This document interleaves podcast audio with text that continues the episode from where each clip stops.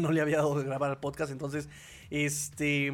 Y pues nada, vamos a platicar. Vamos a platicar em, cosas importantes que pasaron esta semana, chavos. Pues eh, importante, número uno, conferencia del Dude McDaniel.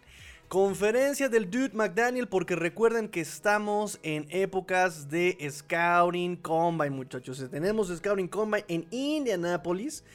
Este, y pues evidentemente muchos eh, son invitados, están invitados jugadores, equipos, evidentemente para poder eh, calificar, acercarse a los jugadores. Los equipos tienen un número limitado eh, de entrevistas con los jugadores, los prospectos en el draft están, este, tienen un número limitado de, de entrevistas. También por eso los jugadores que dicen eh, o, los equipos que reflejan a qué jugadores están entrevistando, pues también nos da una pista de por dónde va a ir el draft, ¿no?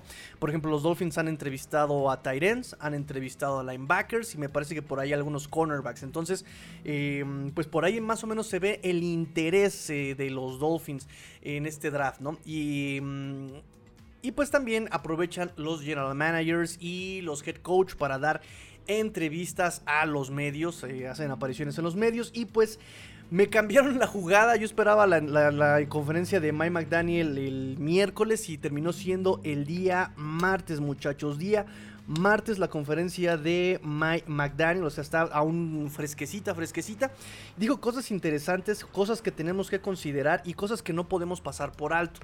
Lo mismo el general manager Chris Rear dijo, eh, también se dio una conferencia de prensa el miércoles em, y también dijo cosas muy interesantes. Ha habido reportes que son contradictorios a lo que hemos estado viendo y lo que sabemos. También por eso es importante y quise hacer este programa. eh, por eso quise informarme bien sobre lo que estaba pasando y no dar una- alguna información falsa, alguna información por ahí falseada. Eh, y pues bueno, vamos a empezar con la conferencia del el Dude McDaniel. Vamos a empezar con la conferencia del Dude McDaniel. Eh, le- eh, va- y es va a ser un resumen, eh, muchachos. Vamos a hacer un resumen. Lo más este, importante de la conferencia son dos conferencias, pero sí son cosas que, que- que quiero tener en claro con ustedes. Número uno, eh, le preguntaron eh, si las conmociones de Tua son factor a considerar eh, al momento de tomar sí o no eh, la opción de quinto año de obviamente, obviamente, ya saben a quién me refiero, obviamente, Obviamente. a Tua, el- el- la opción de quinto año de Tua Tagovailoa.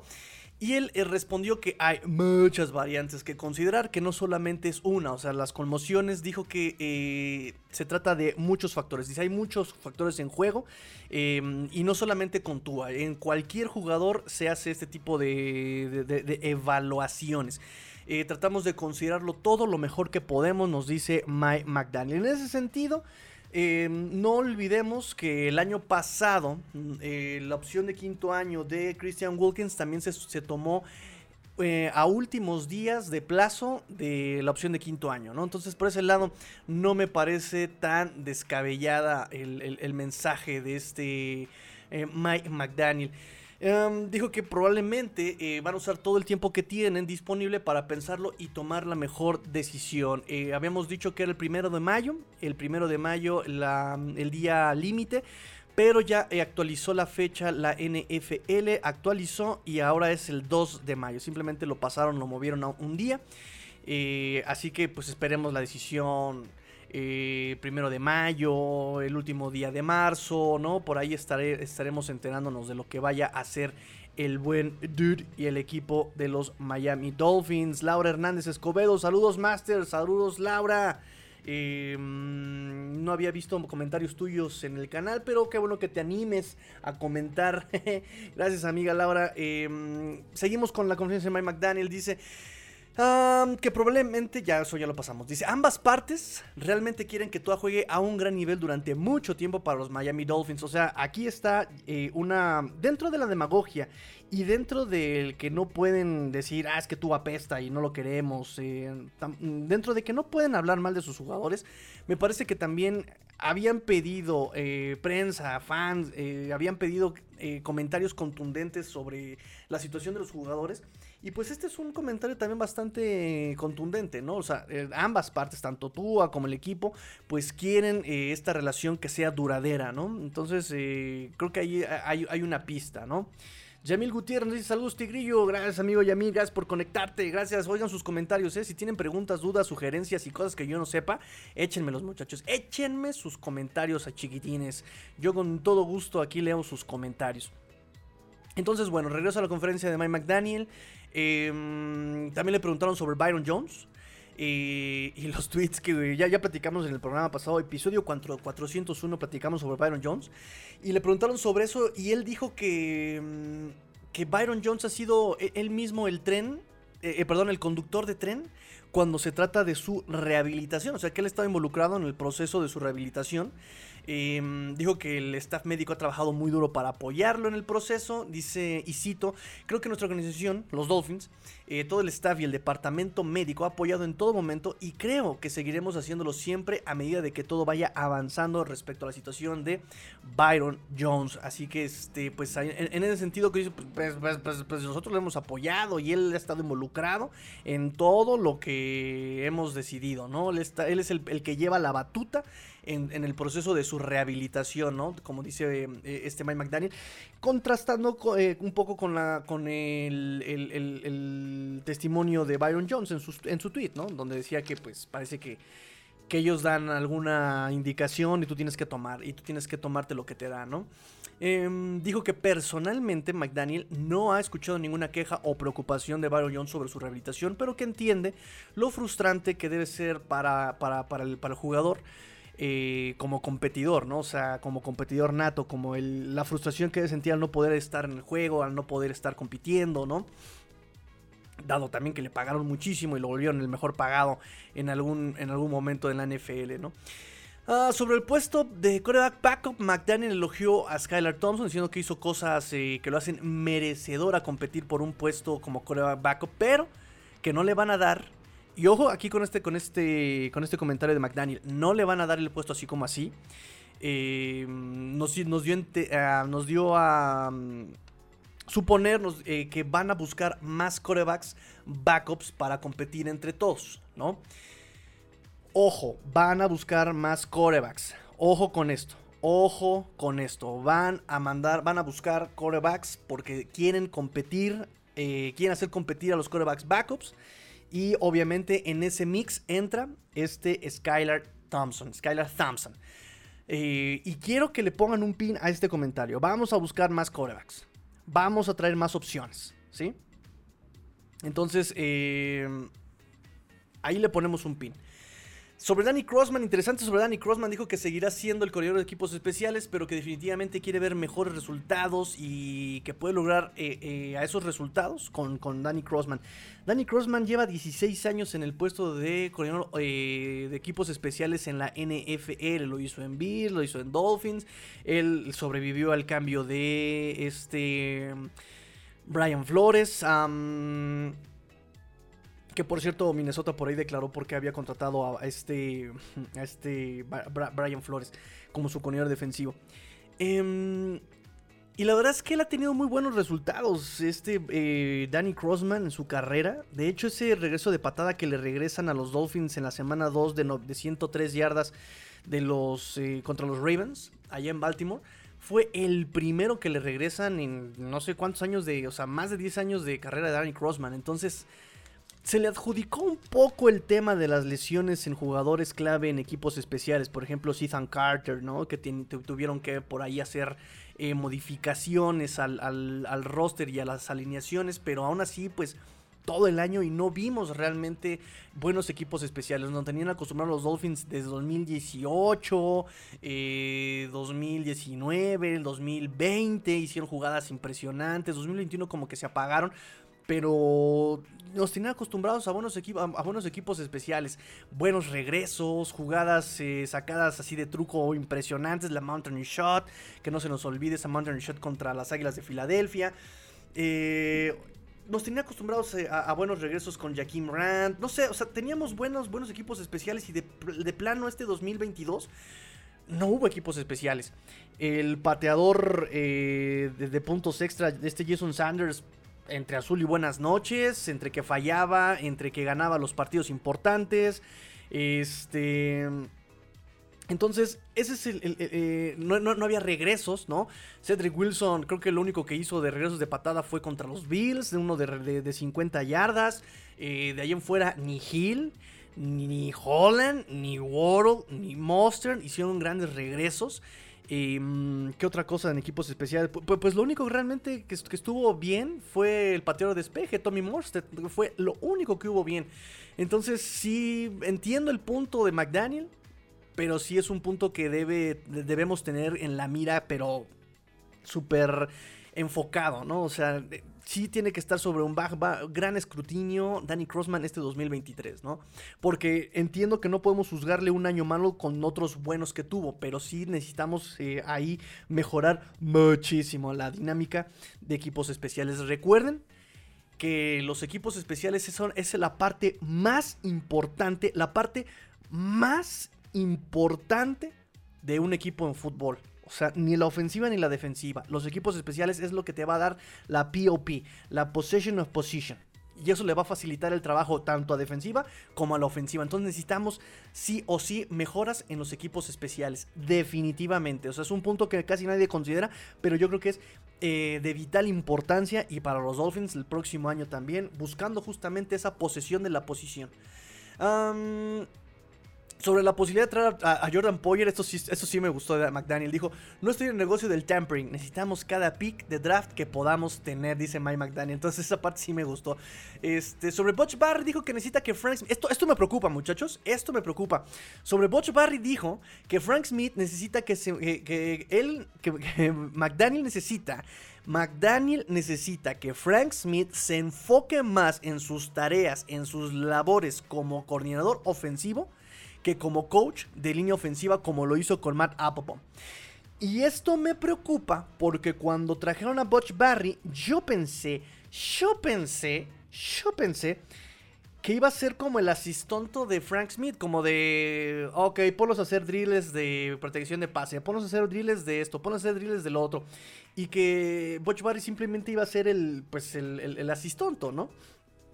Y pues aquí Mike McDaniel me está diciendo que no, que Butch Barry es el que se va a llevar toda la chama de línea ofensiva. Y Butch Barry tiene muy malas referencias, tiene muy malos comentarios como coach, tiene muy malos comentarios como desarrollador, tiene muy malos comentarios. O sea, Muchachos, esto me preocupa muchísimo. Butch Barry no tiene buenas credenciales y si lo van a poner exactamente a él como el mandamás en la posición, estamos en troubles, estamos en problemas, amigos. Ricardo Alonso Pérez nos dice, hola Tigre, no sabe si Miami va por un sólido backup o piensa desarrollar como Dios manda a Skylar para ser el número 2. Em, pues hay opciones en agencia libre, baratas. Em, hay opciones en el draft obviamente baratos, pero pues nada que no tengas con Skylar Thompson ya, ¿no? Entonces, este... Tienen que buscar un coreback, sí o sí, acorde al esquema y que sea durable. En ese sentido podemos descartar el regreso de Teddy Bridgewater y no sé, por ahí hay comentarios, guiños de Mike White, ¿no? Y a mí me gusta Tyler Heineke. Tyler Heineke me gusta bastante. Hay quienes ponen ahí a Carson Wentz y así de hermanos, en serio, Carson Wentz. Hay un hate en contra de Tua tremendo y no sé por qué, en serio, es un hate medio enfermizo. Que prefieren a Garópolo. A ver, Garópolo. ¿Quién es Garópolo? O sea, simplemente es guapo. Ya, no hay más. No hay, no hay un upgrade con, con Garópolo en los Dolphins sigue es peor de durable que Tua, no es preciso, es poco menos que un, game manager, no gana en cuartos cuartos, toma malas decisiones cuando se desespera. Eh, el, único pro que le pongo es que ya conoce a McDaniel y conoce su esquema. No más, ¿eh? No más. No le, porque ni barato va a ser. Ni barato va a ser. Entonces, ya, hermanos, quítense el hate, ¿no? Veamos las cosas más objetivas. Y no anden pidiendo por pedir corebacks, ¿no? Piden a Lamar Jackson. A ver, Lamar. Y perdón, voy a hacer, voy a dar mi perspectiva de Lamar. Lamar es un jugador espectacular, es espectacular, ¿no? Tiene sus eh, chispas de atleticismo y te hace un acarreo de 80 mil yardas, eh, le da tres vueltas al campo, o sea, es muy espectacular, pero si ya lo ves de forma integral, es un coreback limitado. Y esa siempre ha sido la crítica para Lamar Jackson, eh, que no es un coreback pasador, es un, como dicen, le, he escuchado mucho la expresión a Adrián López Monsalvo, es un correback, ¿no? y, repito, o sea, te puede funcionar en esquemas así, te puede funcionar como con Justin Fields, te puede, o no digo que te puede funcionar como un Cam Newton, o sea, son, son corebacks que tienen esas habilidades y que las vas a explotar, perfecto. Pero en este momento, para con los Dolphins, ¿para qué te gastaste la millonada en un Terry Hill si vas a traer un coreback que no lo va a explotar? O sea, entiendan por qué ha brillado tanto Mark Andrews junto con Lamar Jackson. Porque Lamar Jackson, en su, en su progreso de pase, hace, su proceso de lectura, pero tantito siente la presión y precipita. No es, no tiene paciencia como para buscar, eh, hacer la progresión en sus lecturas. No, tantito siente la presión y se echa a correr. Y le funciona bien, pero ni, ni siquiera Mahomes hace eso. Mahomes siente la presión y empieza a buscar, empieza a buscar, compra tiempo, pero trata de utilizar a sus receptores. Ya cuando no le queda una, bueno, cuando, ya cuando ve el huecote, bueno, es cuando empieza a correr. Pero Lamar Jackson no, Lamar Jackson es necio, además es una diva. Problemas de durabilidad, es también un coreback frágil, frágil, entrecomillado, ¿no? Eh, me refiero porque también se ha lesionado mucho. Y entendamos, no es un coreback corredor, obviamente se va a lesionar, pero también no te va a durar toda la temporada. Y esa es una de las grandes, grandes eh, críticas a la Mar, a, Tua. ¿No? Es que no te dura temporada completa. Lamar tampoco.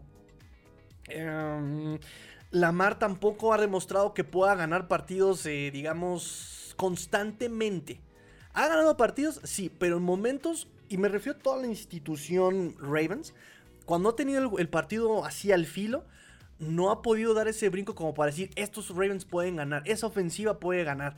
Y Lamar Jackson no aporta en ese punto, ¿no? No es como lo puede hacer ese playmaker que sea el upgrade el, eh, hacia Contúa, ¿no? Porque también la crítica tú es que Tua no gana los partidos. Es que Tua se recarga Hill y tiene Waddle, ¿no? Lamar también no, a mí no me ha demostrado, como si me tuviera que demostrar a mí, este, yo dueño de los Ravens, tampoco me ha demostrado que sea ese coreback que sea el factor que te haga ganar los partidos, ¿no?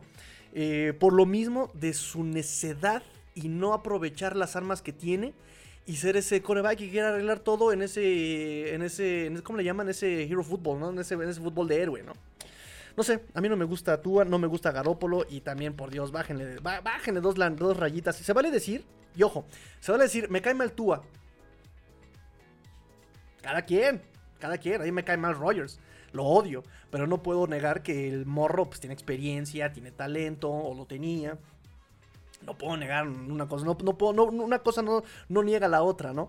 Pero sí, híjole, de repente andan pidiendo más a Nick Mullens. No, es que Nick Mullens tiene, es más preciso, pero nunca ha tenido una defensa. No, espérate, ¿quién es Nick Mullens? Por Dios. Están a punto de pedir a Jason. no, no, ¿cómo se llama Jason? Se llama Mason Rudolph. Están a punto de pedir a, Mason Rudolph con tal de que se vaya tú a. Muchachos, muchachos. Por favor, dice Ricardo, no hay lana para backups a menos que traigan un buen gallo que le quite puesto a Tua. Mejor inviertan buena feria en línea ofensiva. ¿Y qué novatos interesantes de línea ofensivo en el draft best? Tigre, todavía no le entro a línea ofensiva. La verdad es que a como están las declaraciones de McDaniel y de este Chris Greer, no creo que traigan a línea ofensiva. Por eso lo he dejado hasta el final. Eh, ahorita les digo este, más o menos qué estaba yo acá, acá viendo. He visto un poco de tight ends, he visto un poco de linebackers me quedé corto en cornerbacks, pero este. Y apenas empiezo con running backs. es lo que. De hecho, es lo que. Son las necesidades que dijo Chris Gray. Ahorita vamos este, para allá. Nos dice Dante Benítez. Buenos días, banda. ¿Qué prospectos están viendo los scouts para Miami? A ver, muchachos, ¿qué prospectos están viendo para. Este. Para Miami en este Scouting Combine? Escríbanme, escríbanme, escríbanlo, muchachos.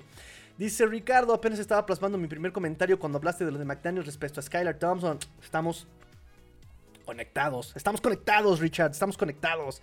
Dante Benítez Garópolo. Lo único bueno que nos va a dejar es la venta de su jersey en las, en las mujeres. yo no que otro caballero. Yo creo que sí. Es más, yo andaba comprando el jersey de, Garópolo, muchachos. ¿Cómo de que no? Lo ponía junto con su foto así. No, es que esa sonrisa es. Esa sonrisa es. Ay, muchachos. a ver, a ver. Salucita, salucita, salucita, muchachos, salucitas. bueno, Miguel Ángel Yañez Cornejo, yo sé mucho que no te veía por acá, amigo. Saludos, Abadaba. Gracias, amigo Miguel Ángel. Este, bueno, continúo con la conferencia de Mike McDaniel rápidamente. Vámonos rápido. elogió a Big Fangio diciendo que es único, creando e innovando y manteniendo una, defensiva de alta calidad.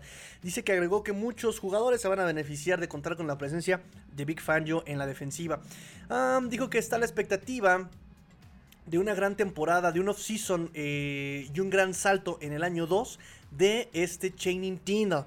Dice que mm, Tinal también está en la misma hoja, ¿no? Que él también espera tener un buen off-season, que él también espera dar un gran salto en el año 2. Dice, creo que se trata de que él realmente pueda visualizarlo y llevar a cabo todas las tareas dentro de la estructura defensiva sobre Channing Tindall, nos dice Mike McDaniel. La verdad es que Channing Tindall fue mm, eh, un jugador del que se esperaba muchísimo en este 2023 por su velocidad, por su contacto. Pero la verdad es que lo abandonaron muy rápido el proyecto de Changing Tyndall, ¿no? Eh, solamente dos snaps contra Justin Fields como spy. Eh, digo, no los culpo, porque también Justin Fields le pasó a un lado eh, y él simplemente lo acarició así como ¡Ay! y no pudo taclear a Justin Fields. Em, y, es lo que les comentaba, necesitaba mucho desarrollo también este Changing Tyndall, necesitaba mejorar mucho en cuanto a sus lecturas defensivas. Em, y él mismo acepta que necesita aumentar su físico eh, contra, estas, contra, estos contra estos ofensivos en, la, profesional este Channing Entonces, pues veamos, vamos a ver cómo puede progresar este Channing el próximo año. No, no, no, no, no hay que descartarlo tan rápido sobre el manejo del reloj, McDaniel dijo que es parte de la curva de aprendizaje y que obviamente hay situaciones en las que quisiera volver atrás y repetir las cosas y hacerla de mejor manera.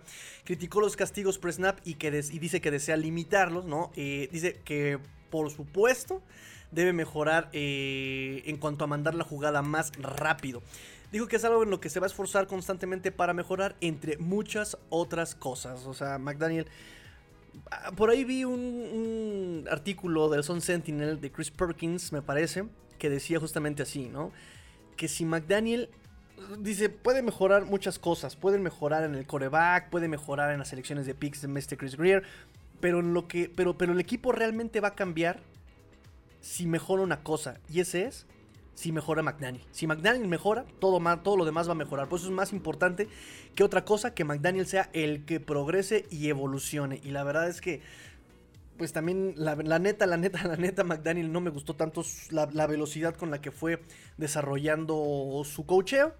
Pero bueno, también veamos lo que pasó con este Zach Taylor, lo que pasó con Siriani, que tuvieron temporadas, pues, eh, una primera temporada de mala a buena eh, y su segundo año, pues vean su, salto, ¿no? Entonces esperemos, esperemos, esperemos que incluso la experiencia del, de, de Big Fangio, que ya fue head coach, le pueda ayudar en cuanto a operación día a día, ¿no? Se supone que para eso tenía a Eric Stuttsville, se supone que para eso que él ya también tiene experiencia de head coach interino, eh, tiene la experiencia de John Embry, pero pues no fue suficiente. Dante Benítez, jajajaja, es que es imposible no quedar flechado por la sonrisa de Jimmy G. Tengo fe al progreso defensivo y que la ofensiva pueda mantener el ritmo a tope. Claro que sí, ojalá, ojalá, ojalá, ojalá, ojalá, ojalá. Porque también, muchachos, tienen que entender una cosa. Llegó Big Fangio, pero eso no significa que ya vayamos al Supertazón. O sea, también hay que entender que no hay una fórmula para llegar al Supertazón, ¿no? Y que muchos equipos han dependido incluso, y creo que es una fórmula mucho más certera, la constancia, ¿no? Prueba y error, prueba y error, prueba y error, pero necesitas un núcleo. Necesitas un núcleo, necesitas una base en el cocheo. O sea, Santos cuando llegó a ser lo que fue, fue el equipo que menos coaches cambió que su núcleo siempre fue el mismo de, roster. Eh, Bills lo mismo, eh, eh, había sido un equipo que su staff de cocheo no se había modificado en, los puestos importantes. El núcleo de roster también se había mantenido. Entonces es prueba y error, prueba y error, prueba y error, prueba y error. Y eso necesita Dolphins. Ha cambiado coach de línea ofensiva uno al año durante 10 años. ¿Cuántos head coaches han pasado por los Dolphins? ¿Sí? Eh, entonces necesitas constancia, repetir, repetir, repetir, repetir, repetir, pero necesitas ya tener tu núcleo. Y los Dolphins parece que ya encontraron su núcleo eh, en el roster. Ya eh, por lo menos este Chris Greer entiende las necesidades del equipo, tiene su estrategia y ahora nada más falta que le den constancia en el, en coacheo. Ya cambiamos coach de, perdón, de coordinador defensivo, ya tenemos otro coach de línea ofensiva. Necesitamos constancia Constancia es lo que necesita este equipo de los Dolphins. Ah, Miguel Ángel Yáñez dice: Hola, sí estoy suscrito, pero no me avisa de los live, pero sí ve el contenido. Gracias, amigo Miguel. Gracias, gracias. Sean como Miguel. Activen la campanita de notificaciones, suscríbanse, compartan. Oigan, en serio, no saben el, beneficio, lo bien que le hace al programa cuando comparten. Se nota luego, luego cuando se ponen a compartir el, link, se nota inmediatamente. Entonces, este, pues ojalá, ojalá podamos llegar mucho más lejos. Voy rápido, muchachos, voy rápido porque ya, nos, ya llevamos este, 20 minutos. dijo que Okwa va a estar listo para los OTAs sobre Mike Gesicki. Esto, esto Mike Gesicki, ay Dios, muchachos, en verdad. Eh, me da coraje, me da coraje con Mike Gesicki. Y yo entiendo, chicos, o sea, me parece que el discurso de Mike Gesicki es claro. No encaja en el esquema, punto. Y contra eso no vamos a hacer nada. No vamos a retener un jugador que simplemente no encaja. Estoy completamente de acuerdo con todos ustedes. Si ustedes piensan que no, no, no, yo, eh, Mike que se tiene que ir porque no encaja, estoy de acuerdo con ustedes. Estoy de acuerdo con ustedes. donde no estoy de acuerdo es con el desdén, ¿no? Como el, ah, ya, que se largue. Ah, ya, este, adiós, ¿no? Ya lárgate. No, porque Mike Siki es un jugador es, muy profesional, tiene una ética de trabajo intachable, el morro siempre quiere desarrollarse, siempre quiere mejorar, hace lo que el equipo le pide, no es envidioso, si tiene que estar en la banca lo hace, lo hace y no se pone a declarar, ay es que tienen que darme más snaps y no, no, no, no. Se nota su frustración porque él quiere jugar, se nota su frustración porque él quiere aportar, se nota su frustración porque él es un jugador. Pero de eso a que ya, ya que se largue, no, no, no, yo no estoy de acuerdo en eso. Eh, no estoy de acuerdo exactamente, digo, estoy de acuerdo en el que pues, si no encaja, pues ni modo, ¿qué hacemos? ¿Qué hacemos? Se tiene que ir. Em, pero sí tiene cualidades muy interesantes Mike Siki, ¿no? O sea, como para dejarlo ir así como así, no encaja, ni modo, se tiene que ir. Pero, pero lo que no me gusta de los Dolphins es que cómo, cómo, cómo tratan a, Mike Siki. Es decir, eh, dijo que la puerta no estaba cerrada. McDaniel dijo que no estaba la puerta cerrada para, para Gesicki, eh, pero dijo que se ganó el derecho a probar opciones en el mercado, en la agencia libre. O sea, ¿qué? O sea, es tan bueno que te voy a dejar ir, hermano. O sea, hasta me da coraje, ¿no? O sea, simplemente, oye, es un buen jugador, pero no encaja en el esquema, punto. No, no es tan bueno. Es tan excelente jugador que se tiene que ir. No, pues, pues, pues, pues que no digan eso de Wilkins o de Tua, ¿no? Es tan buen jugador que lo vamos a dejar ir. Escojan sus palabras, muchachos. Dijo que es una oportunidad importante de que pueda ganar más en el mercado abierto que con los Dolphins. Y cito, siempre hay un lugar para los buenos jugadores. No con los Dolphins, pero bueno, no estamos en el negocio de rechazar a los buenos jugadores, pero rechazamos a un excelente jugador como Mike Gesicki. O sea, te digo, o sea, sus incongruencias, ¿no? Digo, en fin, es parte de la demagogia en el cocheo y en la, prensa, ¿no? ah, bueno, también un dato muy importante, muchachos. Nos aclaró que Tua no estudia judo, sino jiu-jitsu. O sea, pueden descansar en paz, muchachos. Pueden descansar en paz. Eso es lo que estudia Tua realmente. este, voy con comentarios y regreso a la de Chris Greer, que también dijo, cosas muy interesantes. Nos dice Rafa Rangel: La única deficiencia sería que veo en Tua es una propensión a las lesiones. Traer a Garópolo más eh, que lo mismo sería un paso atrás. Sí, correcto. Sí, y Tua digo, no podemos negar esta parte que nos mencionas, Rafa, o sea, desde Alabama, si no es el tobillo, si no es la mano, si no es la muñeca, si, bueno, o sea, pero algo que también hay que entender de Tua em, es su habilidad a recuperarse y justamente a progresar en cuanto a que si algo le falla, trabaja en esa falla, trabaja en esa deficiencia para no tener ese tipo de problemas. Y es algo que repito, cuando uno hace los reportes del scouting y los reportes de los prospectos de draft y todo eso, pues te dan como los pros, los contras, ¿no? Em, y entre los pros de Tua, yo creo que ha cumplido todo lo que se nos prometió. Ha cumplido con la precisión, ha cumplido con el, quick release, con su anticipación, ha cumplido con... Em, ha cumplido con muchas cosas, ¿no? No es perfecto, obviamente no es perfecto. Y tiene que desarrollarse, obviamente tiene que desarrollarse. Tiene fallas, claro que tiene fallas. Retiene mucho la pelota, que es un vicio desde Alabama. Este, por eso tantas lesiones también. Em, de repente trata de hacer la jugada. En pro de querer hacer la jugada, empieza a forzar la jugada, toma malas decisiones y ahí es donde nos, viene el gran error, ¿no? Pero algo también que nos prometieron de Tua es que, em, y todos los coaches con los que han trabajado Tua dicen lo mismo de él, solamente le corriges una vez.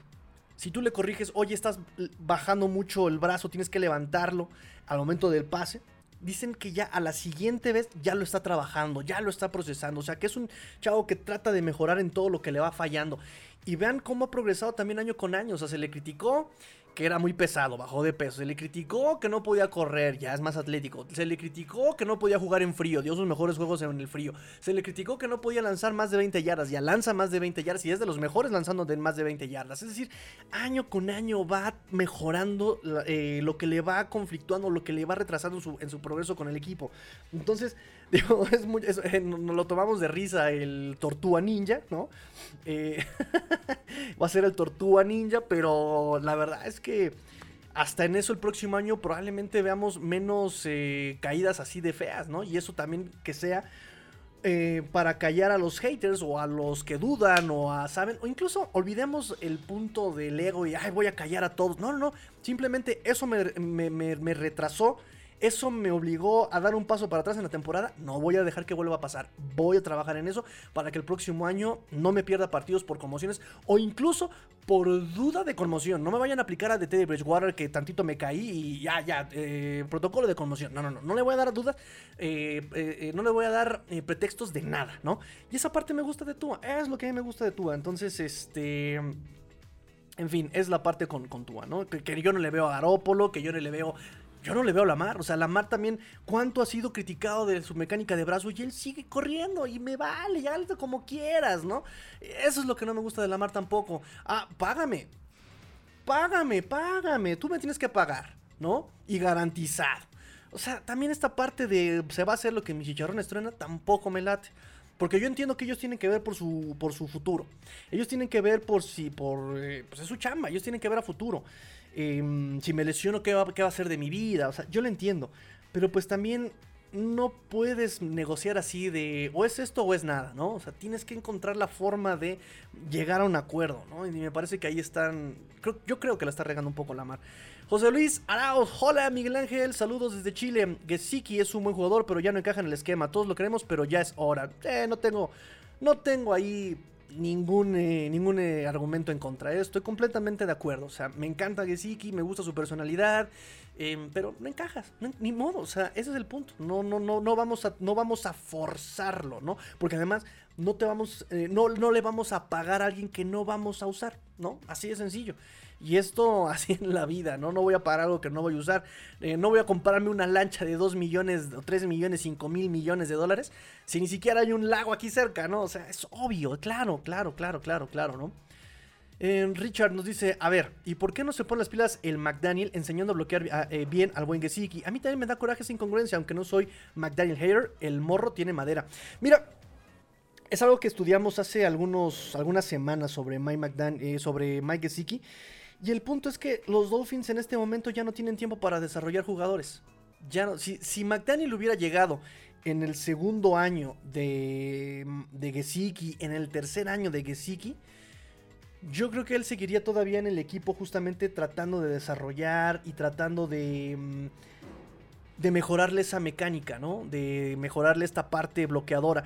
Porque tiene, la, tiene el coacheo para hacerlo. Tiene Frank Smith que trabajó a... Em, que trabajó a Darren Waller. Tiene a John Imbri, que es un eterno desarrollador de tight ends. El mismo McDaniel ha desarrollado a buenos wide receivers. Frank Smith desarrolló también bloqueadores a línea ofensiva. Incluso este Turn Armstead, no me canso de repetirlo. Armstead dijo que él vino a los Dolphins por Frank Smith, que trabajó con él cuando él era novato. Entonces, eh, hay muchas. Em, hay muchas eh, oportunidades para mejorarlo. Eh, el mismo Matt Applebaum había sido un desarrollador de línea ofensiva. Em, pero bueno, o sea, simplemente se deshacen de él porque ya no tengo dinero y ya no tengo el tiempo ni la paciencia para desarrollarte. Listo, vámonos, ¿no? Este. Porque ya en este momento le tendrías que pagar. Le tendrías que pagar. como niño grande. Y ya no tienes para pagar en algo que no vas a utilizar. Porque no bloquea. Entonces por ese lado la tiene de gane Durham Smith. Y ojo, porque también Durham Smith jugó muchos más snaps que este Mike Gesicki. Pero en cuanto a recepciones, eh, y yo olvídate de las recepciones en targets, no le dieron tantos targets tampoco a, ese, a este Durham Smite. Es decir, el puesto en el 2022 de tight para los Dolphins, esa posición, fue un bloqueador más. Rara vez le mandaron pase a Durham Smite, no le mandaron pase a este Hunter Long. Hunter, eh, perdón, este Tanner Conner creo que tampoco tuvo recepciones ni targets. Es decir, en el 2023 el Tyrant fue un bloqueador más, ¿no? Entonces por ese lado, Mike Gesicki pues no encaja. Definitivamente no encaja. Y pues también a tomarlo en cuenta un poco para el próximo draft, ¿no? Si estás buscando reemplazo de, de Tyren, evidentemente vamos a buscar a alguien que bloquee más que lo que cache, por lo que estamos viendo en este 2022, ¿sí? No estoy de acuerdo, creo que el esquema de la West Coast Offense necesita a un Tyren versátil, un Tyren dual, más que un Tyren unidimensional, ¿no? Yo creo, yo espero y ojalá nos dice Edmundo Márquez, hola Tigrillo, vamos a echar el tochito, saludos. Ah, que te vaya muy bien, amigo, que te vaya muy bien. Ojalá ganen, ojalá ganen, amigos. Oigan, vamos a ver si abrimos acá en Ciudad de México un equipo de flag, ¿eh? También, así que apúntense, mándenme saludos. Y si no tienen los links de nuestras redes sociales, ahorita se los paso, muchachos. Pero pues usen las redes sociales, tenemos Instagram, Twitter tenemos Facebook, tenemos este, TikTok, tenemos Discord, que aunque no sé usarlo, pero lo tenemos. Telegram, em, Patreon también tenemos. Así que pues este, utilicen las redes sociales, utilícenlas, utilícenlas muchachos. Ahí les va. Ahí les va el link para que se suscriban a todas las redes sociales que tenemos. Ahí está. Eh, César Celis, saludos Tigrillo. ¿Qué rumores de agencia libre para Miami? Rumores. pues más que rumores hay opciones, pero no tanto rumores, ¿eh? No hay tantos rumores, más bien hay como ciertas opciones y hay ciertos guiños que le están haciendo a Miami. Guiño exagerado. Richard, eh, ahorita platicamos de eso, amigo César. Richard nos dice: Ya estás divagando, Tigre. Y mm, como si los Dolphins han tenido tiempo para salir al vuelo Tua en un off-season, se lograría lo de Gesicki. En un off-season no lo lograron. Eh, y si vas a desarrollar a Tua, es porque Tua es la parte más importante. En general, el coreback es la parte más importante del equipo y además las opciones que tienes con Tua sí encajan perfectamente en tu esquema, encajan perfectamente, o sea, no, es lo mismo que tengas que desarrollar un, todavía un 20% de Tua en el manejo de, eh, de, alargar la jugada, en su mecánica de, de caer, en su toma de decisiones, a que tengas que enseñarle a Tua, por ejemplo, a bloquear, o sea, no va, o sea, la comparación sí creo que es muy exagerada, ¿no? Y, este Mike Gesicki físicamente nunca tuvo la, la, disposición para, para, bloquear Mike Gesicki. O sea, nunca, ni Penn State. Eh, de hecho, em, cuando eh, Adam Gaze lo draftea en el 2018, nunca entendía Adam Gaze, pero que a este Durham Smite, que era bloqueador, lo metía a recibir pases. Y a este Mike Gesicki, que era un receptor, basquetbolista, que jugó voleibol, eh, lo ponía a bloquear. Cuando llega Brian Flores y este Chad O'Shea y cambia los, pues, los roles, ¡boom! La explosión de este Mike Gesicki, ¿no? Porque además tuvo ahí a Ryan Fitzpatrick que lo buscaba en lo vertical, junto con Devante Parker, y por eso viene la explosión de Mike Gesicki, pero pues aquí lo están obligando un poquito más a bloquear y ahí no va. Y ya no tienes tiempo, o sea, porque ya, si por ejemplo actúa, todavía lo puedes meterle su opción a quinto año y te ahorras unos millones. Todavía lo puedes etiquetar como jugador de, como etiqueta de jugador franquicia y lo amarras un año, le tienes que pagar, pero lo amarras un año y todavía lo puedes desarrollar. O sea, date cuenta cuánto tiempo todavía tienes de control del jugador. De Mike Gesicki ya no, o sea, fue un año de prueba y, fue con, jugador, con etiqueta de jugador franquicia. O sea, le pagaste el promedio de top 5 del salario en la posición. ¿Sí? Entonces, igual, repito, o sea, igual si hubiera sido un tercer año, lo dejas dos años más, tengo el control del jugador durante dos años más, venga. Y todo lo puedo etiquetar un tercero, ¿no? Venga. Eh, pero Mike Gesicki ya no, llegó en el último año. Es más, ya ni siquiera su contrato, su contrato de novatos. Él ya jugó como, como niño grande y, no funcionó. Ya no tengo este, ya no tengo el tiempo ni el dinero. Con Tua todavía lo puedes sortear. Y además, repito, no es lo mismo eh, lo que tienes que desarrollar de Tua que lo que tienes que desarrollar de Gesicki. Y en el off-season lo intentaron todos los drills que hubo para Mike Gesicki, o sea, estuvo entrenando con la línea ofensiva, estuvo entrenando drills de bloqueo y el morro lo intentó. O sea, también es lo que me gusta de Mike Gesicki. El morro sí lo intentó, em, pero no fue suficiente. No fue suficiente. Dice César Celis, ¿qué opinas de Irv Smith? Que seguramente Minnesota liberará. No me gusta. No me gusta. Ahorita hablamos de, las opciones de Mike Gesicki, pero no, no, no, el reemplazo de Mike Gesicki por Irv Smith no me gusta. Edgar solo te falta el Only. No sé, muchachos. ¿Creen que tengo potencial para OnlyFans? ay, ay, ay, ay, ay, ay. Este, bueno, vamos con la conferencia de este mm, Chris Greer rápidamente, porque ya llevamos eh, casi 40 minutos. Vámonos rápidamente con la conferencia de Chris Greer, que también hace cosas bien interesantes. Y sí quiero, y vienen muchos sus comentarios, ¿eh? Vienen muchos sus comentarios a, relucir sobre lo que dijo Chris Greer. Sobre Tua, también reiteró que se van a tomar el tiempo necesario eh, para tomar la decisión de quinto año. Igual dijo el mismo discurso que Mike, o sea, parece que se pusieron de acuerdo, guiño forzado. Ah, parece que se pusieron de acuerdo em, en, ver qué es lo que van a decir sobre Tua. Eh, dijo, que se van a tomar el tiempo necesario, eh, que hay muchos factores involucrados, pero aún así me parece que en el discurso de Chris Greer sí se mantiene comprometido con Tua como coreback, ¿sí? Eh, o sea, dijo que él va a ser su coreback 2023, que también lo quieren de mucho tiempo que sea exitoso acá con los Dolphins, em, que todo está en la mesa. Eh, y que a este Tua, ya, hablaron con doctores y que él va a estar listo al 100% para el 2023. O sea, la, salud no es una eh, preocupación para arrancar el 2023. Pero sí dijo que no puede mentir y decir que no le preocupa eh, la durabilidad, ¿no? De Tua. Sin embargo, dice que eso no es algo que le dé, que le provoque miedo para tomar una decisión a largo plazo. O sea, y es lo que digo, o sea, el discurso de Chris Greer fue, sí quiero Tua para, eh, a largo plazo. Me voy a tomar el tiempo, hay muchos factores que involucran y yo creo que más bien lo están viendo por el lado financiero. No tanto porque no confíen en Tua, no tanto porque la salud, o sea, sí son factores, pero yo creo que si se están tomando el tiempo, bueno, lo mismo es una cuestión financiera. Y otro, otra vez, repito, no es algo que no haya pasado antes. Con Christian Wilkins también se tomaron todo el tiempo del mundo. ¿Sí? Entonces, em, yo creo que más bien la decisión es cómo voy a hacer para retener a Tua sin que me afecte tanto financieramente, ¿no? Porque además, em, su quinto año le costaría 23 millones garantizados en el 2024. Si yo no tomo su opción a quinto año, me costaría la etiqueta de jugador franquicia 40 y casi 42 millones de dólares. O sea, es una diferencia de 20 millones de dólares. Una diferencia de 20 millones de dólares. y yo ahorita darle un contrato multianual, eh, Spotrack y Over the Cap lo evalúan como en 40 millones de dólares. O sea, si se dan cuenta, son 20 millones de dólares los que están en juego en este momento. ¿De dónde sacas el dinero para darle esos 20 millones al año? ¿Sí?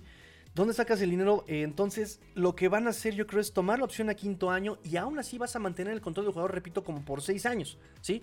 O sea, tienes sus cuatro años de novato, la, la opción de quinto año más la etiqueta de jugador franquicia ya son los seis años, ¿sí? Si no estás seguro, un año más lo etiquetas de jugador franquicia y listo, te va a costar, eh, en 2024 va a ser de 40 millones, aproximadamente, o sea, tenemos un aproximado. Entonces, em, fíjense, por ejemplo, el promedio de los contratos que hay ahorita para 2023. Este Dak Prescott, 40, casi 50 millones de dólares. Tannehill, 36 millones. Cousins, 36 millones. Matt Ryan, 35. Goff, 30 millones. O sea, por ahí anda oscilando. Entonces, em, yo creo que simplemente es, le pagamos el quinto año 20 millones. Punto, vámonos. ¿Sí?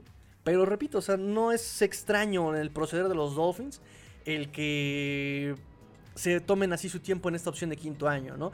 No hablemos de Emmanuel Ogba, este, no hablemos de Noé Binogany, no hablemos de Noé Binogany y este Austin Jackson, ellos simplemente no van a quedar en quinto año, ¿no? O sea, no. Víctor Manuel Luna Rodríguez, saludos Tigrillo, ya pasé a dejar mi like, saludos, gracias amigo Víctor Manuel, gracias amigo Víctor Manuel, nos dice Dante Benítez, la decisión más lógica es tomar el quinto año, solo espero que sí sean congruentes, no hagan un Gesiki con Tua, no, no, yo creo que, yo creo que sí va, va por ahí este, el, punto con, con este, con este Tua Tao Bailoa, ¿eh? es tomar su quinto año, no te convence, lo etiquetas, ¿no? Ya con, eh, con un salary cap un poquito ya más desahogado, ¿no? Entonces ya con un poquito de más idea de lo que es Tua Bailoa Eh, esperemos que sin lesiones, con una mejor línea ofensiva, eh, con un manejo superior al playbook de, y, a de la ofensiva de McDaniel. Eh, con una mejor sincronización y comunicación entre tus wide receivers y él en el nuevo esquema. O sea, ya tienes una mejor idea. Entonces, seguramente es la opción de quinto año. Lo, le, vas a pagar 20 millones garantizados el quinto año. Y si no te convenció en este 2023, ya el 2024 simplemente es la transición, con su quinto año, es la transición. O buscas un trade, o, sea, me y aún así 20 millones me parece que es accesible, ¿no? Dice, em, te rifaste muy bien. Dice Richard, te rifaste muy bien análisis comparativo, Tua contra Gesicki. Tigre, muchas gracias, ya entendí, sacrificó al Phil y mantengo a la reina y todo se complementa con lo que dijo Greer en la conferencia de prensa. Exacto, exactamente, exactamente amigo Ricardo, este, yo creo que por ahí va la situación, ¿no? Y por eso también aprovecho el tema de una vez. Josina Anderson por ahí dijo, eh, es que también estamos en la etapa, en la época de puras eh, clickbaits, de notas rojas, de no tengo nada de qué hablar y voy a inventarme de algo de qué hablar, ¿no? Y por ahí salió el reporte que le dio la vuelta a todo Twitter y a todo Facebook y a todas las redes sociales diciendo que Josine Anderson comentó que le habían dicho, había sido informada a fuentes dentro de la institución de los Dolphins que iban a buscar opciones de coreback. Que porque sí se iban a deshacer de Tua Tagovailoa. Están buscando, están evaluando ver si se deshacen de Tua Tagovailoa. Que por eso están pensando tanto en la opción de quinto año. Nah. Justin Anderson ha fallado muchísimos reportes. Muchos de Dolphins. Ya van a firmar a Deshaun Watson en este fin de semana. Nah. Eh, falló algunas incluso de NFL, ¿no? Van a entrevistar los Leones de Detroit a Van Joseph. Estoy exagerando. A Van Joseph. No, tampoco pasó. Entonces, por ahí el chino me increpó. ya saben que nos gusta hacer polémica. Pero sí el chino por ahí me preguntaba, ¿no? O sea, ¿le estás diciendo mentirosa? No, simplemente que mejor revise sus fuentes porque se ha equivocado mucho. ¿No? Punto. No, pero es que no puedes asegurar que no estén buscando opciones. Es que sí están buscando opciones. El mismo Chris Greer ya lo dijo. El mismo McDaniel lo dijo. Claro que van a buscar opciones. Es más, el mismo Chris Greer hace un año dijo de todas las posiciones. Siempre busco, estoy informándome sobre todas las opciones. En todas las posiciones. Estoy viendo las opciones en running back. Si hay alguien que puede mejorar el equipo, lo tomo. Si hay la posibilidad de mejorarlo, lo tomo. Entonces, claro que estoy buscando todas las opciones de. No, no, no haría yo mi trabajo si no busco todas las opciones. Entonces, ¿qué me está diciendo Justin Anderson? Que el agua moja. El agua moja. Por ahí otros diciendo, es que están eh, esperando la situación de la mar. La mar no tiene nada que hacer aquí. No es durable, no tiene brazo, bueno, o sea, sí tiene brazo, pero no es preciso, ni siquiera lo va a usar. Eh, entonces, ya, ya, te embargaste todo tu futuro con draft con ese Terry Hill para no usarlo con este Lamar Jackson en un esquema West Coast Offense donde no necesitas un coreback corredor. O sea, puras incongruencias, muchachos, puras incongruencias. Entonces, em, por ese lado sí quería hacer el, el punto. No se vayan con esos clickbaits. O sea, de verdad, no se vayan con esos clickbaits, muchachos sobre la situación de Byron Jones, dijo que el equipo ha estado en comunicación con él, con su agente, em, que los Dolphins están considerando todas las opciones, obvio, dentro de la demagogia y dentro de la opción entre si está sano y quiere seguir jugando, o está sano y ya no quiere jugar, o eh, quiere jugar pero no está sano, que él está considerando todas las opciones. Dice, él está bajo contrato en este momento, así que este, pues lo vamos a estar apoyando. Calificó su relación como transparente entre Byron Jones y los Dolphins. Eh, fíjense, fíjense la diferencia entre, entre cómo se manejan entre Gesicki, Wilkins y Tua. Con Tua dijeron, va a ser nuestro coreback en 2023, él es nuestro coreback titular, él está sano, él lo va a hacer, bla, bla, bla, bla. Con Christian Wilkins, fíjate, fíjense. No ha hecho otra cosa que no sea mejorar año con año, dice Greer. Él es un trabajador incansable. Lo amamos. Nos encantaría tenerlo aquí por un largo tiempo. ¿Qué dice de Tua? Tanto Tua como el equipo quieren estar aquí durante mucho tiempo y ser exitosos durante mucho tiempo. ya sé cómo, maneja la situación en Dolphins. Bueno, entonces, sobre Wilkins, creo que se nos viene un contrato a largo plazo con Christian Wilkins. De eso no hay duda, ¿no? Que es la de las eh, tareas de off-season para, este, para estos Dolphins este 2023. Ojo, sobre la línea ofensiva. Sobre la línea ofensiva. Greer dijo que aunque le gusta mucho el núcleo de la línea ofensiva de los Dolphins, seguirán sumando profundidad en la posición. Dijo que le gusta mucho Austin Jackson, solo necesita mantenerse sano. Y es congruente con lo que dijo eh, hace un mes, dos meses, eh, cuando habló eh, cerrando la temporada. Van a dar la oportunidad a Liam Meikenberg y Austin Jackson de desarrollarse y competir. No hay lana. Y me estás dando estas declaraciones. Que te gusta Austin Jackson nada más que necesita mantenerse sano. ¿Qué te está diciendo? Que no van a ir por agentes libres explosivos en el draft, perdón, en agencia libre. Y si toman línea ofensiva, va a ser de rondas tardías. ¿Sí? Eh, los, los Dolphins ya le han invertido muchísimo en draft. Primera ronda, Austin Jackson. Segunda ronda, Robert Hunt, eh, Liam Meikenberg. Tercera ronda, eh, Michael Dieter. Cuarta ronda, Solomon Kinley. Séptima ronda, Larry Coleman. O sea, han tomado picks de draft de línea ofensiva y no han logrado construir una línea ofensiva a partir del draft más que con este Robert Hunt. No se van a rendir con estos muchachos, los van a querer desarrollar. Eh, por lo tanto, creo que va a regresar la línea ofensiva que en la que terminamos la temporada. Va a regresar Brandon Shell. Va a regresar tal vez Lester Cotton. Um, ¿Quién más me está haciendo falta? Brandon Shell. Robert Jones. Va a regresar Robert Jones. Y por ahí buscaremos un agente libre em, con experiencia. Barato. Dimos algunos nombres el programa pasado. Me gustaba mucho este Compton. De hecho, déjenme comentárselos. Este es el primer, este es el primer programa de marzo, pero aquí están los de febrero. Este, me gustaba mucho este, mm, ¿dónde está? ¿Dónde está? ¿Dónde está? ¿Dónde está? ¿Dónde está? Michael Thomas. Ah, sí, aquí está. Me gustaba mucho Tom Compton de San Francisco, Denver, Washington, ta ta ta ta ta ta ta ta. Me gustaba mucho ta, ta, ta, ta, Nate Davis Nate Davis, pero Nate Davis ya es un, movimiento muy agresivo porque él solo ha jugado de guardia, entonces de guardia derecho, entonces pasarías a Robert Hunt como tackle, eso no me gustaría si traes a Nate Davis, pero me gusta mucho Tom Compton. 10 años de experiencia, versátil, ha jugado como tackle, guardia izquierdo, guardia y tackle derecho.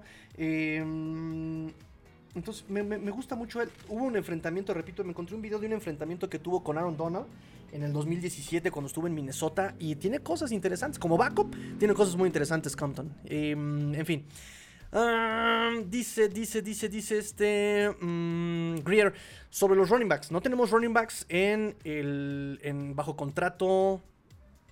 No tenemos running backs bajo contrato en este para el 2023 todavía.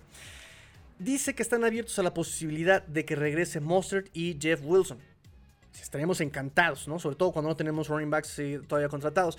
Eh, dijo que también están viendo las posibilidades de draftear un running back en rondas tempranas. Ojo con esto, a diferencia de cómo lo han hecho en draft anteriores, eh, dice que si hay alguien bueno en su turno y le gusta a McDaniel, ¡boom! Lo vamos a tomar. Además, ya sabemos que este Mike McDaniel pues desarrolla jugadores a running backs de rondas muy bajas, ¿no? Repito, el mismo Jeff Wilson, el mismo Raheem Mostert, el mismo Laia Mitchell, el mismo... O sea, son jugadores que son de rondas tardías y undrafted free agents que han logrado explotar bajo su cuidado, bajo el ala de Mike McDaniel.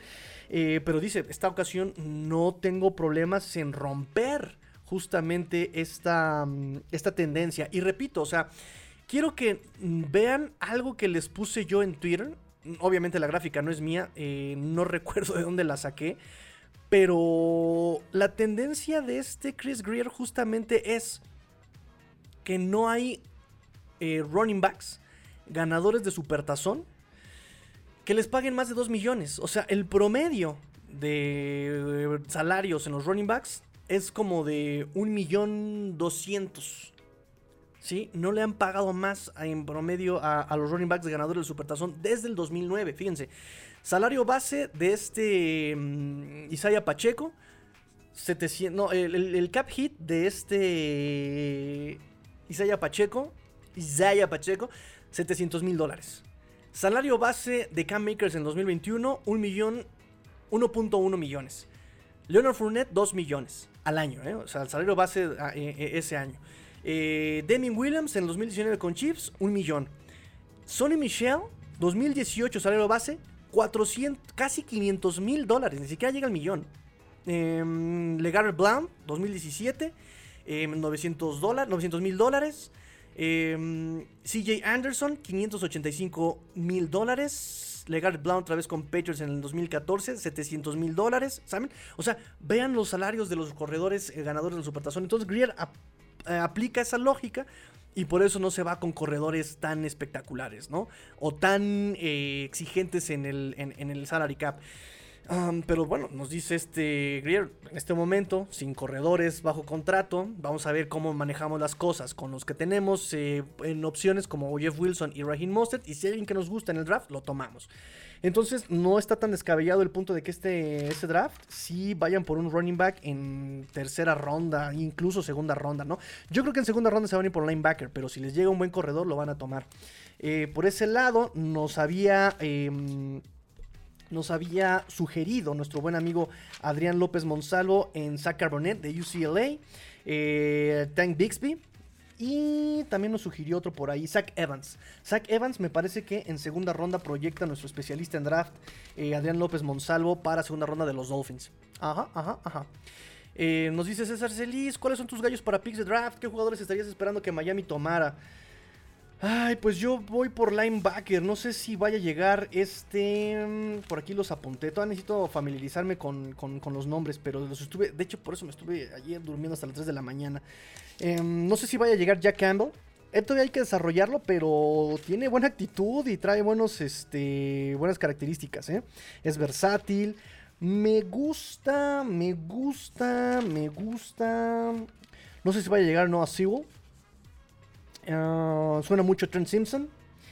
Y también entrevistaron por ahí a este Demarvion Overshawn de Texas. Entonces, ahorita platicamos de eso si quieren, ahorita platicamos de eso si quieren también. Pero ya también terminando yo programa ahorita con ustedes, me dedico otra vez a, leer. Ah, llevamos una hora y no he terminado, muchachos, todo lo que tengo que decirles a ustedes. Me voy rápido, me voy rápido, me voy rápido, me voy rápido, muchachos. Termino sus comentarios y me sigo con la conferencia para terminarla de Chris Greer. Nos dice Dante Benítez, ahora que el draft viene pronto y varios tenemos la intriga, ¿por qué no hacemos un programa durante el draft para saber quiénes son bienvenidos a los Dolphins? Lo he estado pensando, lo he estado pensando, lo he estado pensando. Créeme que sí lo he estado pensando, pero sí necesito organizarlo bien, muchachos. Necesito, sí lo he estado pensando de hacer programa durante el draft, pero para hacer programa durante el draft necesito estar bien estudiado del draft, porque también no es como de, ah, bueno, sí, y escogieron a Fudanito y. Fudanito es de Odegon. Y no, necesito, necesito darles un buen programa, si no, no. Si se va a hacer, se va a hacer bien, ¿no? Dice Richard, Tigrillo, ya tienes el tiempo encima, viene la agencia libre y después del draft, ¿no has preparado el programa especial de Jim Jensen? Crash Jensen. ¡No! Y exactamente, tengo tiempo encima, trabajo, Scouting Combine, eh, redes sociales. Ay, muchachos, necesito, necesito un becario.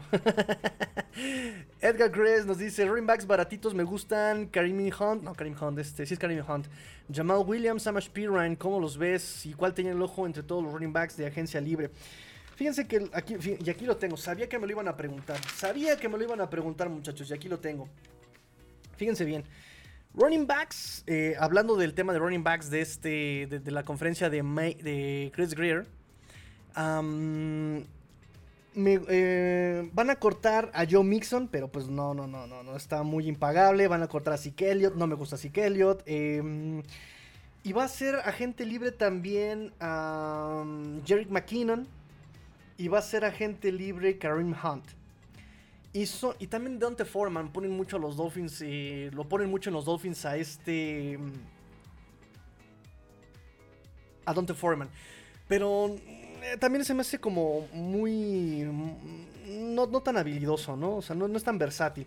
Entonces, de los que están en la agencia libre que pueden ser baratos, justamente me gusta Karim Hunt. Va a ser eh, de lo barato lo más caro. De lo barato lo más caro. O sea, no le vas a pagar lo que le van a pagar a Joe Jacobs o lo que le van a pagar a Saquon Barkley o lo que le van a pagar a Tony Pollard ya etiquetado. pero todavía puede ser accesible de Karim Hunt. Y me gusta también Jerry McKinnon de Kansas, que también va a tocar agencia libre. A no ser que Kansas diga otra cosa. Pero me gusta también Jerry McKinnon, es versátil, es veloz, es rápido. Y por ese lado eh, le va a hacer mucho bien a los Dolphins Jerry McKinnon si es que llega a, caer en el equipo, ¿no? Me gusta mucho Jerry McKinnon. En cuanto a los que me comentas, Samash Pirine. Samash Piran ya estuvo aquí en los Dolphins en el 2019, ¿eh? Ya estuvo aquí en los Dolphins 2019, en finales del 2019 no tuvo tanta participación. Fue ese año en que también no teníamos línea ofensiva ni running backs y fue una rotación de jugadores espectacular. Este... Eh, de hecho, estuvo Mark Walton, que fue el mejor corredor de los Dolphins. ¡Eh! Le dieron cuatro semanas de suspensión y le hicieron muy mal esas vacaciones forzadas porque volvió a delinquir. y los Dolphins, evidentemente, pues se mencionaron, ¿no? Como de, le dimos la oportunidad, confiamos en él, la volvió a regar, no queremos saber nada de usted, ¿no? Em, pero. Y, y, Samash llegó en ese 2019 ya a final de la temporada. Eh, pero, pero, pero, pero me parece que muy probablemente, digo, dependerá también de qué tan exigentes se pongan. Que yo no creo que se pongan tan exigentes Monster ni Jeff Wilson, dada la relación que tienen con Mike McDaniel. Pero yo creo que Raheem Monster se va a quedar. Él está hablando a futuro con los Dolphins. Ah, sí, vamos a hacer esto. Ah, sí, vamos a hacer lo otro. Y yo creo que se va a quedar este Raheem Monster. Eh, veo más seguro a Raheem Monster que a Jeff Wilson por esta relación y por esta intención que tiene Raheem Monster y la relación que tiene con McDaniel. Jeff Wilson, eh, yo también lo dejaba. Incluso Sovon Ahmed, que va a ser Restricted Free Agent, le van a ejercer su tender y no va a haber nadie que pida a Sovon Ahmed. Nadie va a ofrecer más de lo que le van a dar en el tender a este, eh, este Sovon Ahmed. Eh, y también ya vimos y se cumple la premisa que habíamos declarado en el offseason pasado, ¿no? De Miles Gaskin a Sovon Ahmed, creo que la tiene de gane Sovon Ahmed por sus características. Sin embargo, no le tiraron pase a Sovon Ahmed en este 2022, entonces esperemos que también pueda ahí ser más versátil. Em, y evidentemente van a llegar más running backs, van a llegar más running backs para competir en el practice squad, por ejemplo. Em, para competir en la posición a este Sofon Ahmed. Ah, pero sí, digo, si pueden llegar a un acuerdo con Jerry McKinnon, me gusta mucho Jerry McKinnon para, para los Dolphins. ¿eh? Karim Hunt, evidentemente, pues me gusta porque también es muy versátil, tiene más físico. Em, entonces me gustaría, me gustaría, me gustaría, me gustaría, me gustaría. ¿Qué más, qué más, qué más, qué más, qué más, qué más? Nos dice eh, César Celis, me late más Hunt. Ay, pero es que no sé, no, no, sé si confiar en él en cuanto a salud, en cuanto a actitud, en cuanto a... No sé si confiar tanto en Karim Hunt. Y, por el precio que puedes pagar, creo que también Jerry McKinnon te puede hacer muy bien. Además, recuerden que si, si va a llegar Karim Hunt, es porque él va a querer ser el running back 1. Y recordemos que, que McDaniel se mantiene en un comité de running backs. Y por ese lado creo que puede entrar mejor justamente McKinnon en un comité con Mustard y eh, Jeff Wilson y que este Rahim y que este Sofon lo mantengan en practice squad o que lo mantengas inactivo pero en el roster, sabes este comodín eh, y Karim Hunt te puede eh, dar problemas, ¿no? O sea, creo, creo, que por ahí lo puedo ver yo, puedo verlo por ahí a este a, McKinnon un poquito más dentro de Dolphins que a, este Karim Hunt por, por esta parte de, del comité incluso, ¿no? ¿Qué más tengo para usted? Ah, sí, sigo yo con la conferencia de prensa. Espérenme, espérenme, ya voy, ya voy, ya voy, ya voy, ya voy, ya voy. Ah, ya hablamos sobre los running backs. Repitió la frase de McDaniel de ayer con respecto a este Mike Gesicki, eh, con este. De, este McDaniel, ¿no? O sea, repitió exactamente lo mismo. Mike Gesicki se ha ganado el derecho de ser agente libre. Aceptó que no sabe cuánto vale Mike Gesicki en el mercado. Eh, Spotrack lo, y Over the Cap lo evalúan en 8 millones por año con un contrato de 4 años. Eh, pero tampoco cerró la puerta a un posible regreso. Pero vuelvo a lo mismo, o sea es tan buen jugador que lo vamos a dejar ir, hermano. ¿Y, cómo, te, cómo, te, cómo te manejaste con Wilkins y con Tua, no? No, lo queremos aquí durante mucho tiempo, ¿no? ¿Qué onda con eso? ¿Qué onda con eso? Entonces, bueno. Ya para no ser reiterativos con lo de Mike Gesicki. Aceptó que ha tenido conversaciones con McDaniels acerca de agregar corebacks de repuesto en el roster y que encajen bien en el equipo. Y aquí está diciendo lo mismo. Estamos buscando corebacks. O sea, Josine Anderson, el agua moja, hermana. El agua moja. Sobre Robert Hunt jugando de tackle, le preguntaron, dijo que lo puede hacer muy bien como tackle, ya lo hemos visto, pero que siente que puede ser un jugador muy especial si lo hace como guardia, también lo hemos dicho aquí. Ellos no quieren abandonar la idea de que Robert Hunt puede ser un Pro Bowler, un All Pro jugando de guardia, más que como tackle. O sea, ellos están empecinados en eso y no los culpo, ¿eh? No los culpo. Dijo que las cosas van fluyendo muy bien con los jugadores que vienen saliendo o recuperándose de lesiones en la temporada, como Nick Pam, como eh, Nick Niram, Emmanuel Ogba y Brandon Jones, porque el equipo espera ver un progreso continuo en ellos, dice. Le preguntaron sobre Mariota y Wentz. Greer contestó que explorarán muchas y todas las opciones como coreback backups. Una vez más, reiterando que sí van a estar buscando opciones como coreback en, esta, en esta agencia libre. Entonces, ahí está la conferencia de Chris Greer. eh, para acallar los chismes de Josina Anderson, para acallar los chismes de Lumar Jackson. Em, simplemente em, es eso. Así, punto. ¿Va? Este, ¿qué más, qué más, qué más tengo para ustedes? Hice un análisis de los running backs que tenemos nosotros, bueno, que podríamos tener de, de, 2022. Monster, Jeff Wilson, Sofon pero creo que ya sería irrelevante, ¿no? Monster 2022 ha sido su mejor año. 891 em, yardas acarreando la pelota. Fue el número 21 en la NFL. 4.9 yardas promedio, que es empatado con Jeff Wilson justamente en el lugar número 11 en la NFL en el promedio por yardas por acarreo. Pro Focus lo califica como el running back 25 de 63 calificados, 16 tacleos rotos, 3.5 yardas después del contacto, número 6 en la NFL este Raheem Monster. Ah, pases, 31 completos de 42 eh, targets, 202 yardas y 2 drops. O sea, tiró la pelota dos veces. 56% de los snaps con los Dolphins. Nunca había jugado más de 46% de los snaps con San Francisco. y aparte se aportan equipos especiales, ¿no? Eh, Jeff Wilson también 4.9 yardas promedio por acarreo empatado con este Raheem Monster en el lugar número 11. 4.7 yardas promedio con los Dolphins, 5.1 yardas con San Francisco. Ellos tienen mejor línea ofensiva. Y Pro Focus lo califica en el lugar 51 de 63 porque tiene apenas 2.5 yardas promedio por acarreo después del contacto. 6 tacleos rotos apenas lo califica este Pro Focus. 6 eh, tacleos rotos en 8 juegos con los Dolphins. 3 tacleos rotos en 6 juegos con San Francisco. Pero también tiene 3 fumbles. Jeff Wilson. 22 recepciones para 185 yardas, una anotación y dos drops. Sofon Knockmet es un poquito más discreto, obviamente porque no lo utilizaron tanto. Tiene 5.3 yardas promedio en 12 acarreos. Y sin contar, también hay que contar el acarreo de 7 yardas que le dio la victoria a los Dolphins para poner el gol de campo contra los Jets en la semana 17. 0 fumbles en 141 acarreos en su carrera. 2.41 yardas promedio después del contacto. 3 recepciones para 45 yardas contra Buffalo. Y una recepción eh, y para 8 yardas en toda la temporada regular en el 2022, muchachos. Ahí están un poquito los números de los running backs. Voy rápidamente con sus comentarios, chicos. Ya vamos a terminar el programa. Así que si tienen algo que decir, es ahora o never.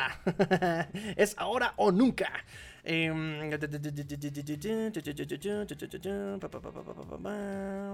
Ahí va. Ahí les va.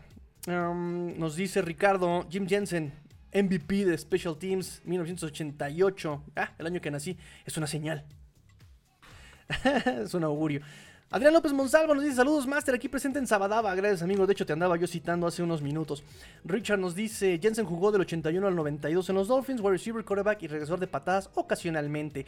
Era el típico receptor que te movía las cadenas en situaciones de tercera y entraba de sorpresa.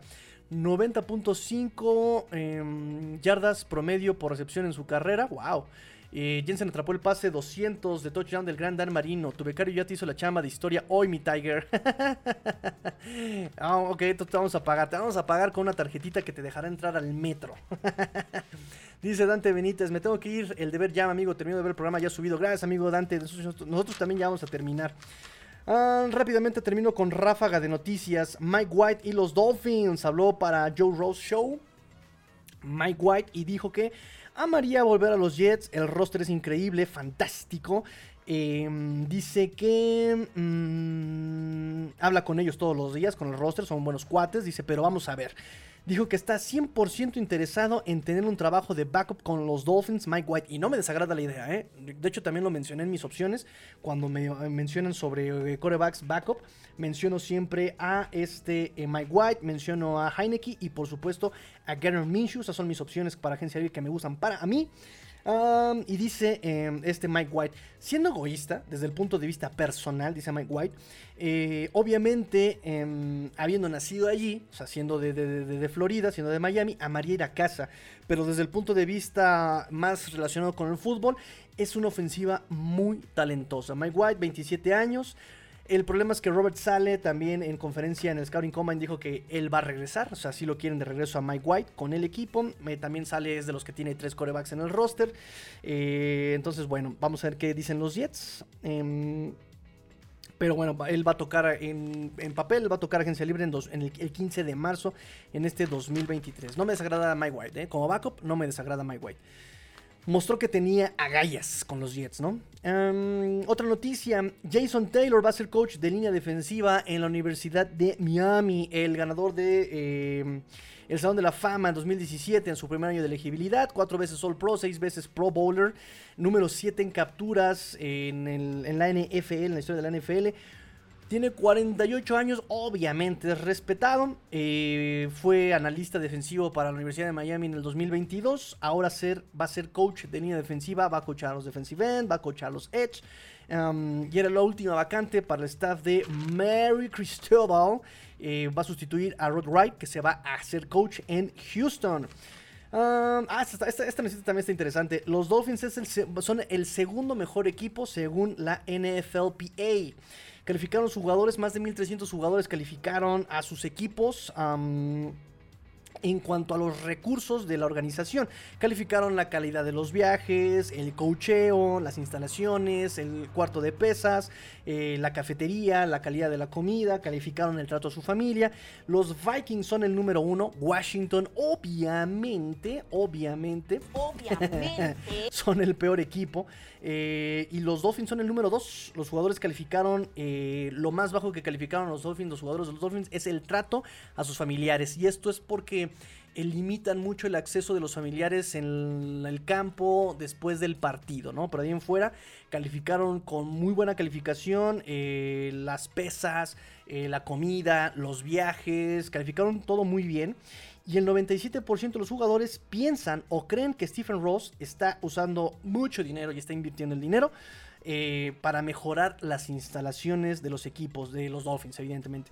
obviamente saben que le invirtió una lanísima en sus instalaciones de entrenamiento, es la más moderna de la NFL actualmente. Em, y pues bueno, los Bills terminaron como el equipo número 9, los Jets en el 19 y los Pats en el 24. Otra noticia, John Lynch eh, estuvo ahí elogiando en el Scouting Combine a Mike McDaniel, dijo que ya se esperaban que eh, tuviera ese, desempeño, que en su primer año llegara a los playoffs y ya saben, ¿no? Y... Sean Payton también dijo que intentó torcerle el brazo a Big Fangio para que llegara a los Broncos de Denver, pero no se pudo. También dijo que iba a ser un poquito raro, ¿no? Iba a ser un poquito raro tener a Big Fangio otra vez en Denver, ¿no? O sea, qué raro, ¿no? Si estuvo por aquí, iba a ser un poquito raro. Tres doritos después, contrataron a Vance Joseph.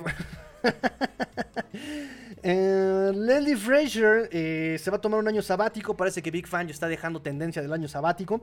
Leslie Frazier se va de año sabático. El, coordinador de equipos especiales de los Bills dijo que iba a regresar en 2024, pero no dijo si iba a regresar para, eh, con los Bills, ¿no? Entonces también ahí, ojo.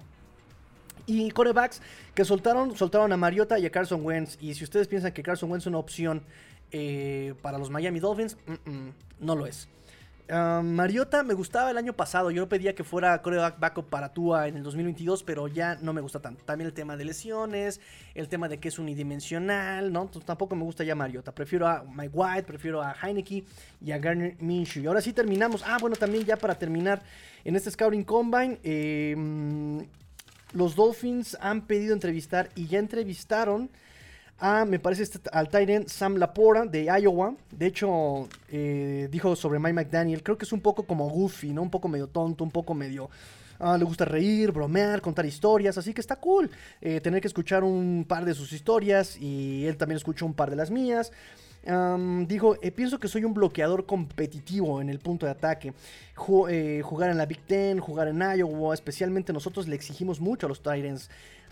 Si tú no vas a bloquear, seguro no vas a jugar. Así que creo que soy competitivo. Ya sabes, soy 40 o 50 libras más ligero que esos defensive ends o esos eh, edge que bloqueo. Así que tal vez no soy devastador, pero definitivamente pienso que soy competitivo. Puedo ganar con mi técnica. Quiero ser un chico de vestidor, un gran compañero de equipo. Amo ser parte del equipo simplemente teniendo esas conexiones, esos vínculos eh, con sus compañeros de equipo y teniendo em, un objetivo común, en pro de un objetivo común. Creo que soy muy versátil, fui utilizado mucho en nuestra ofensiva de pase. Creo que puedo desarrollar mi lado eh, bloqueador, pero soy muy competitivo, dice Sam Lapora. Sam Lepore, eh, creo que soy jugador instintivo, con instintos. Parece que siempre estoy en la misma página que el coreback, dice Sam Lapora de Iowa en su entrevista. también entrevistaron a Henry Toto. Ellos no, bueno, lo entrevistaron en, su conferencia de prensa en Scouting Combine, pero no, los Dolphins no lo han entrevistado. Pero dice que admira mucho a Tua de los Dolphins. Dice, él es un representante de la cultura polinesia. Tenemos a varios chicos eh, poniendo nuestra cultura, haciéndola internacional. Y él es uno de ellos, eh, de esos jóvenes, esos muchachos, esos chavos que lo están haciendo. Ojalá eh, chavos como yo, chicos como yo, y como Noah Sewell, sean capaces de seguir sus pasos, dice Henry Toto de Alabama. Jack Campbell em, también mencionó que pues tiene que ser versátil y rápido para poder bloquear a wide receivers como Terry Hill. Entrevistaron también a Jamarvion Overshawn de Texas. Dice que amó las conversaciones con los Dolphins. Dijo que le encantaría unirse con su compañero de equipo de Texas, de Brandon Jones. Trenton Simpson también se reunió con los Dolphins de Clemson. Siento que les gusté mucho, dice Trenton Simpson, linebacker de Clemson. Tyreek Stevenson, cornerback, eh, dice: Estoy dispuesto a ir a donde sea. Eh, él, fue, por ejemplo, él es de, cornerback de la Universidad de Miami. Dice, a donde mis talentos me lleven, tú toma mis talentos. Pero definitivamente, dice, significaría mucho para mí estar de nuevo en el sur de la Florida. Jugué, él jugó para su prepa en Miami y también jugó obviamente sus últimos dos años en la Universidad de Miami. Dice, darle la oportunidad a mi familia de eh, venir, ser cercanos, que sean capaces de ir a los partidos eh, más fácilmente, tener cerca a mi abuelita, mi gran abuelita. Ella va a los juegos. Significaría muchísimo para mí. Dice que jugó en el Hard Rock Stadium y como local en la UM, en la Universidad de Miami. Y dice que él se veía ya como profesional ahí. Dice, cada vez que estuve ahí, obviamente algunas veces domingo, podía verme como profesional. Dice Tariq Stevenson, cornerback de la Universidad de Miami. Eh, Joy Porter eh, es, va a ser el octavo jugador en ser probablemente el octavo jugador eh, tomado en primera ronda hijo de un exjugador de los Dolphins. O sea, ya pasó este Patrick Surtain, ya pasó con, en fin, ya ese sería el octavo jugador. Dice, viví en Miami cuando mi papá jugaba con los Dolphins allá por, ahí del 2007. Él tenía 7 años. Fue una gran experiencia, amé el clima ahí. Él decía que era una gran organización, dice Joy Porter. Em, ¿Qué más, qué más, qué más, qué más? Em, ¿Qué más, qué más, qué más? ¿Quién más tuvo reunión con los Dolphins? Garrett Williams, no. Bueno, esas son noticias que tengo para... Ah, Jordan Battle. Eh, safety, Jordan Battle, tuvo eh, reunión con los Dolphins. Dice, es el equipo de casa, ¿no? Amaría ir a casa porque él es nativo también de Miami.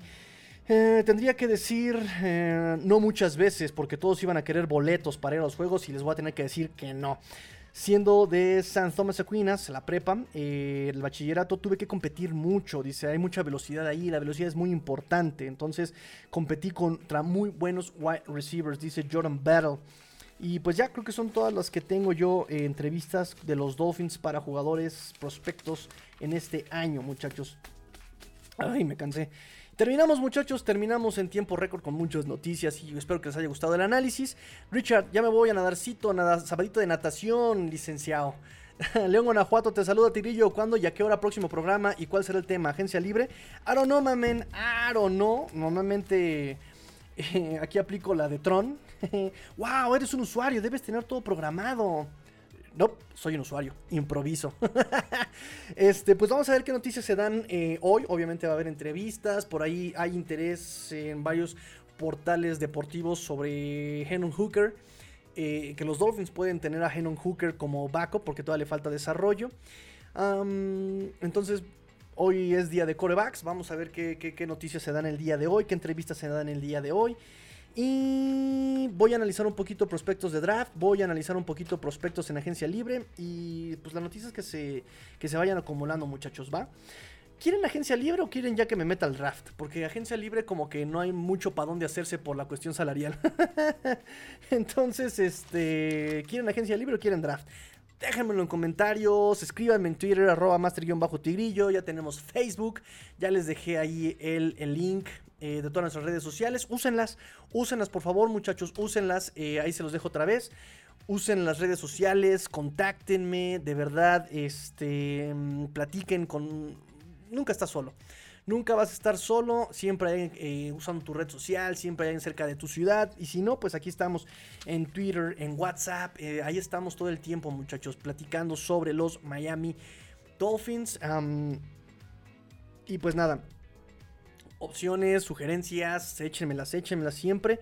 Yo siempre encantado de leerlos y compartan, compartan, compartan, compartan. Ya llegamos eh, muy lejos y podemos llegar todavía mucho, mucho más lejos.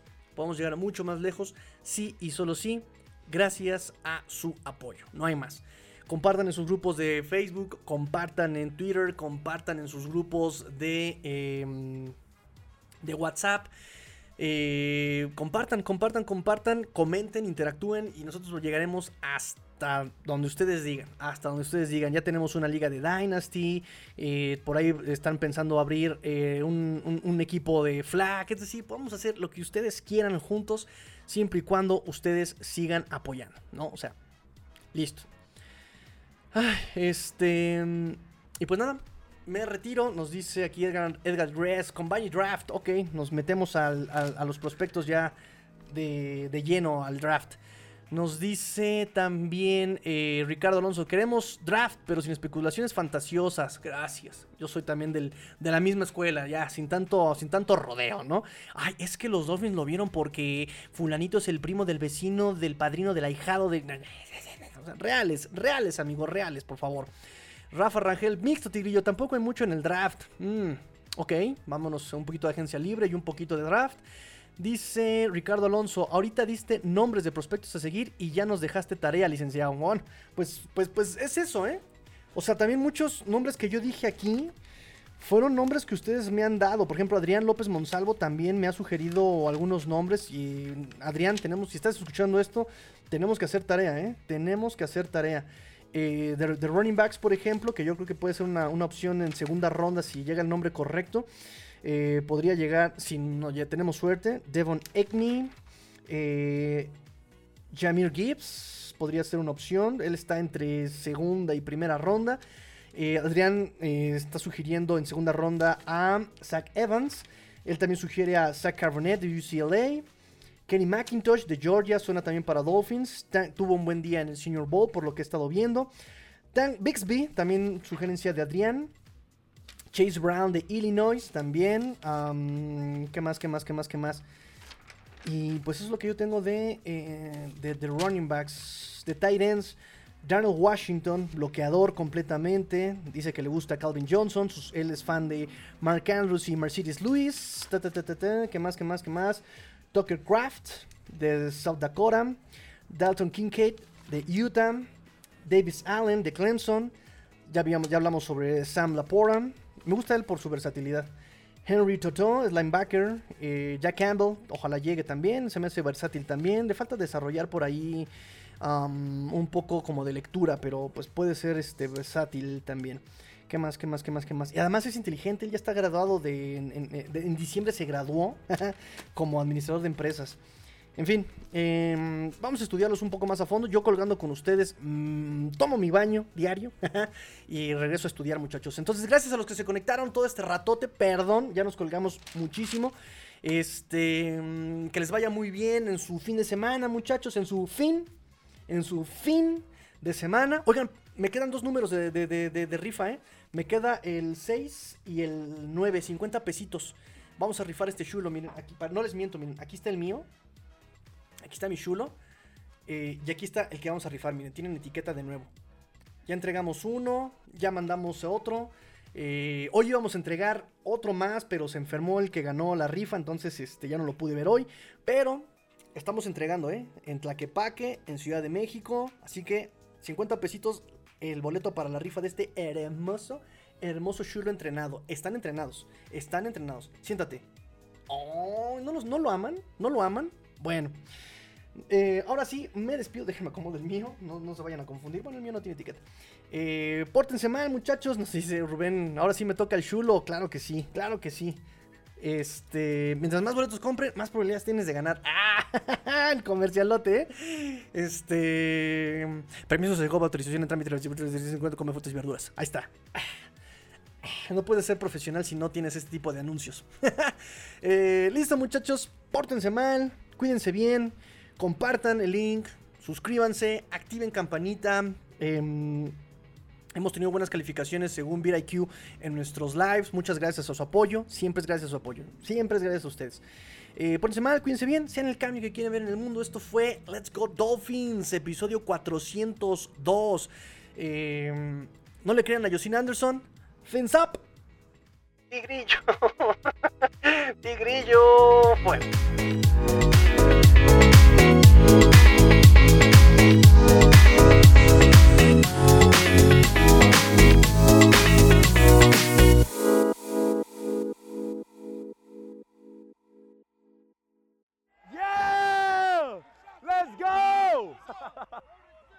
Let's go!